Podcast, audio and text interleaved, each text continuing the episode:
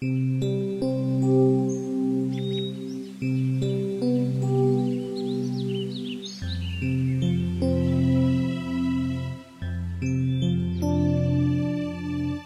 燕蓟故都的经营已弃于今，北京城已累有三千余年的历史。时光流逝，历代史记多已寒漫难寻，但富丽堂皇的明清故宫、秀丽依旧的颐和园，还留有它辉煌的往昔。至于圆明园的灰烬、卢沟桥的弹痕，也刻下它沧桑的过去。这些物质文化的遗存，使我们能够直视北京城的历史。其他如音韵抑扬的京剧、诙谐幽默的相声，这些老北京传承下来的非物质文化遗产，依旧在现世中更续。我们仍在享受它们的好处。古老的北京城以其历史悠久、文化厚重，具有独特魅力。它像一本读不完的书，引得无数人追寻、阅读、温习，以至于对北京历史文化精神韵味的研究和探寻，渐渐形成一门学问，称作北京学。那么，在今天的晚安书房节目当中，主播古云将会协同书评人黄善卓，和大家一起来介绍到这一本由杨成老师所著、北京大学出版社出版的《老北京梦寻》。这本书作为北京学丛书纪实系列之一种，正是北京学研究的一枚饱满的果实。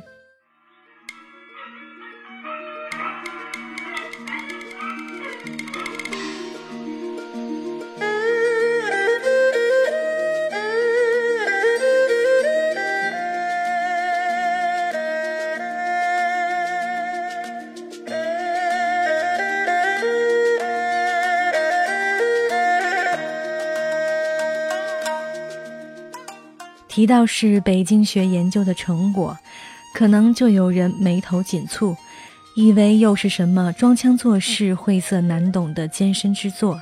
其实不然，《老北京梦寻》可以看作是一部文采斐然、气韵生动的纪实散文。北京大学中文系毕业的杨成自称，本书是用北京话说北京的老故事。在本书中，杨成的语言京味浓厚，俗白简练，读来颇有老舍先生的流风遗韵。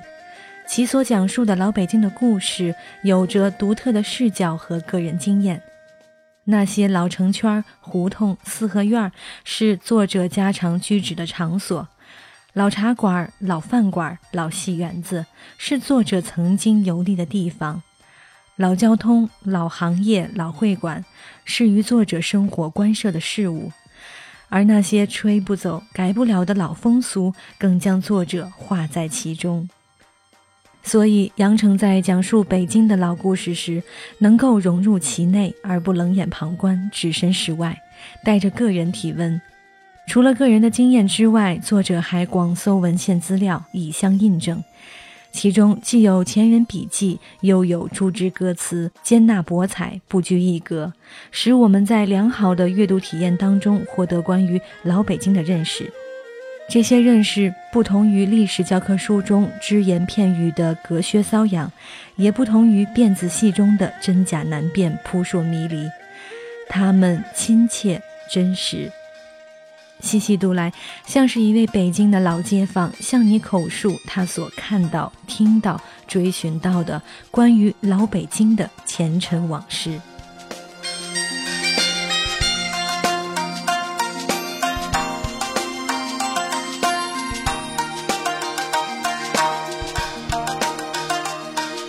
上述三代，本书作者杨成的祖籍在山西，二十世纪三十年代。他的父亲流落北京，最后定居于此，杨成也成了在这里出生成长的老北京人。对这座养育了自己的古老城市，杨成怀有深厚的感情，而对居住在这里的老北京人，这种感情尤为浓烈。其实，北京城的历史就是北京人的历史，不讲北京人的故事，北京城就没有故事可讲。老北京梦寻在讲述北京城历史的同时，也展开了一张尺幅宽大的老北京人的生活画卷，这些北京人中有前清父王后，穷到家当只有一袍一褂的地步，依然走哪儿都揣着大爷架子的落魄八旗子弟；有砥砺心智、胼手知足，从开粥摊起家成就大买卖的酒楼老板；有名扬四海的戏子，有倒卖黄土的苦力。作者说，北京城是梦堆积起来的地方。悠悠老北京，寄托了多少人的梦？只是有的梦成，有的梦碎，有的还想旧梦重温。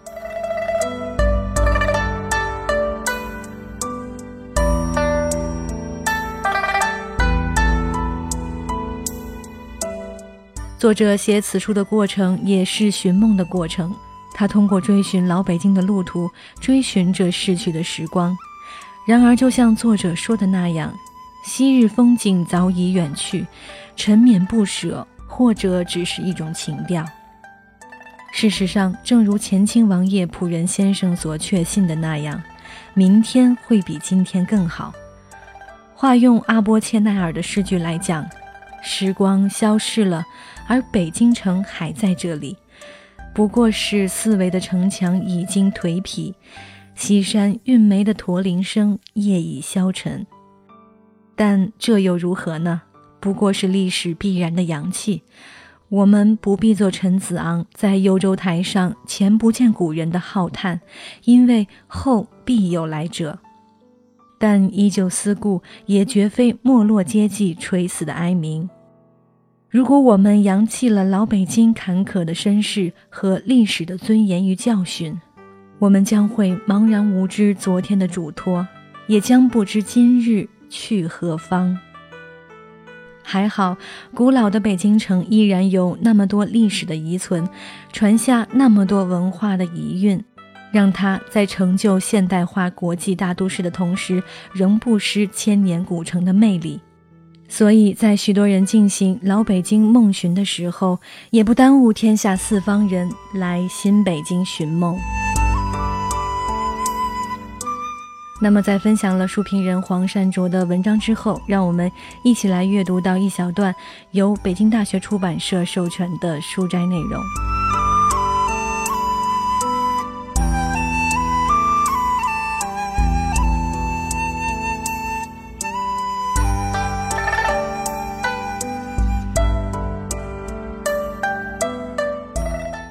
说起胡同的由来，历史挺长，有六百多年。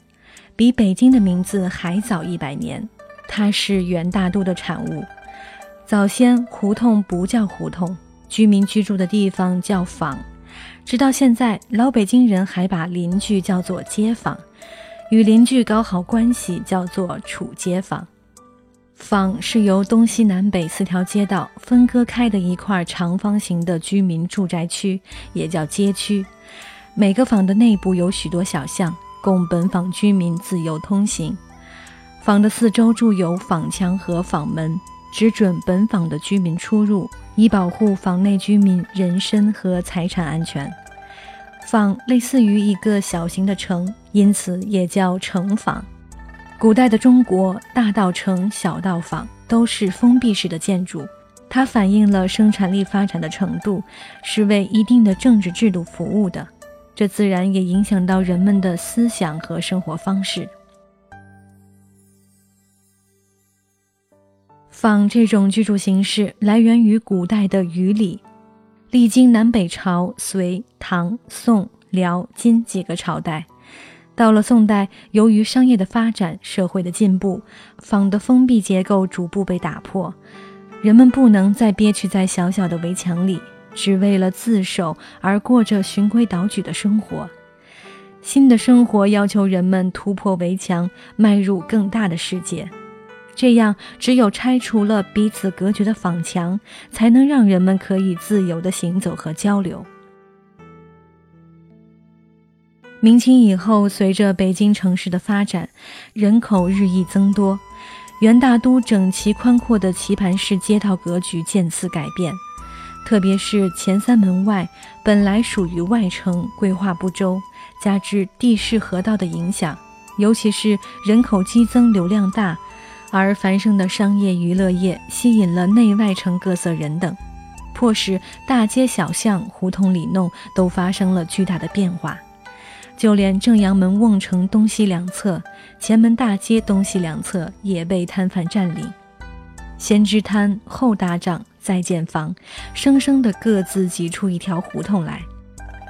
在宽阔的前门瓮城两侧，挤出了东西荷包巷；大街东侧挤出肉市、布巷子、果子市、草市；西侧挤出粮食店、纸巷子、铺陈市等胡同。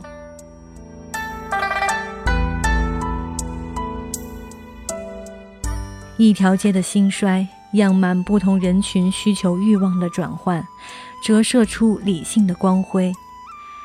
随着城市的发展，解决了旧的矛盾，新的矛盾又随之产生。清末民初，北京的胡同虽然多了，但受住房大小不一、方位不齐的影响。胡同的长短、宽窄、方向也没了规矩，出现了九道弯、大转圈、窄的过不去俩人、不通气的死胡同等奇形怪状的胡同。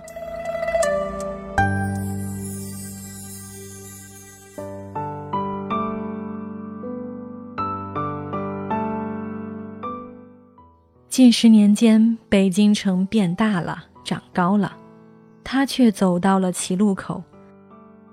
是依旧故我，保留元明清以来的城市格局，还是焕然一新，比附西方的玻璃幕大厦与国际接轨？形势逼人，却很难把握住自己的命运。旧有的街巷胡同早已无法担负庞大飞涨的人口重荷，正被成片的拆除，代之以高楼林立的现代化小区和大马路、立交桥。北京城大片大片的胡同正在消失远去，成了老年人难以忘怀的心结。而芙蓉时尚、蓄意盈利新建的胡同四合院，鲜亮如画，单薄如纸，既不实惠，也无情调，只能冲淡历史的醇香，模糊情浓的记忆。不是历史，是浅薄。淘汰了北京城的胡同。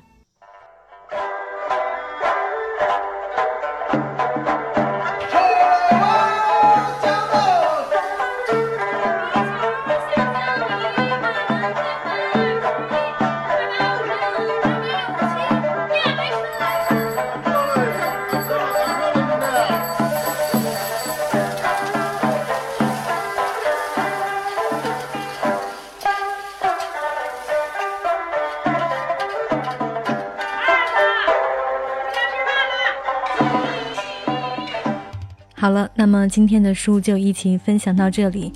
在今天的晚安书房节目当中，主播古云协同书评人黄善卓，和大家一起来介绍的这本书是由杨成老师所著，北京大学出版社出版的《老北京梦寻》。如果你也喜欢关于老北京的那些故事，欢迎你去购买原著。如果你喜欢今天的节目，可以在豆瓣当中搜索黄善卓，关注书评人黄善卓。我是今天有声工作室主播古云，你可以在新浪微博当中搜索 A N N 糖水的云儿，或者关注我的个人公共微信号静听书屋。那么今天的节目就是这样了，让我们下期再见。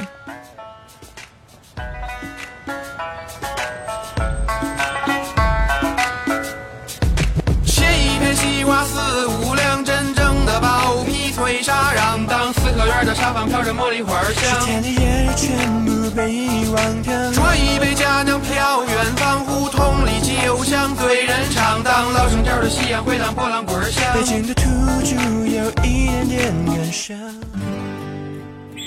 远方自由的雪山，我们要走多远？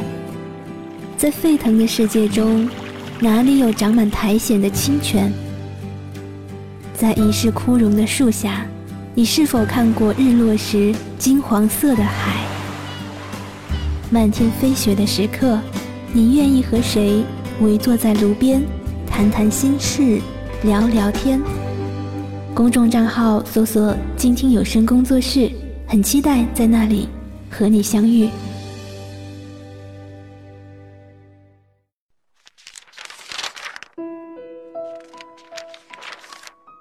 你读一本书大概要多久？我读一本书大概需要一个星期吧。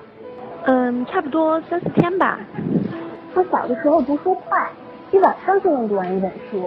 哎，我呀，真的是还真挺久没有看书了。平时工作真的太忙，应酬太多，晚上回家也没有什么时间去看书。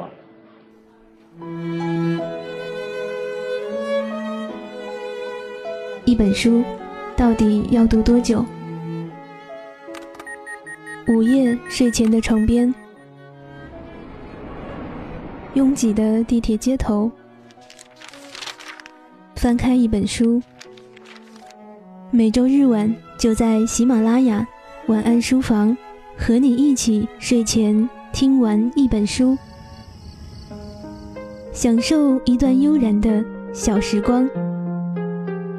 本节目由喜马拉雅网与静听有声工作室。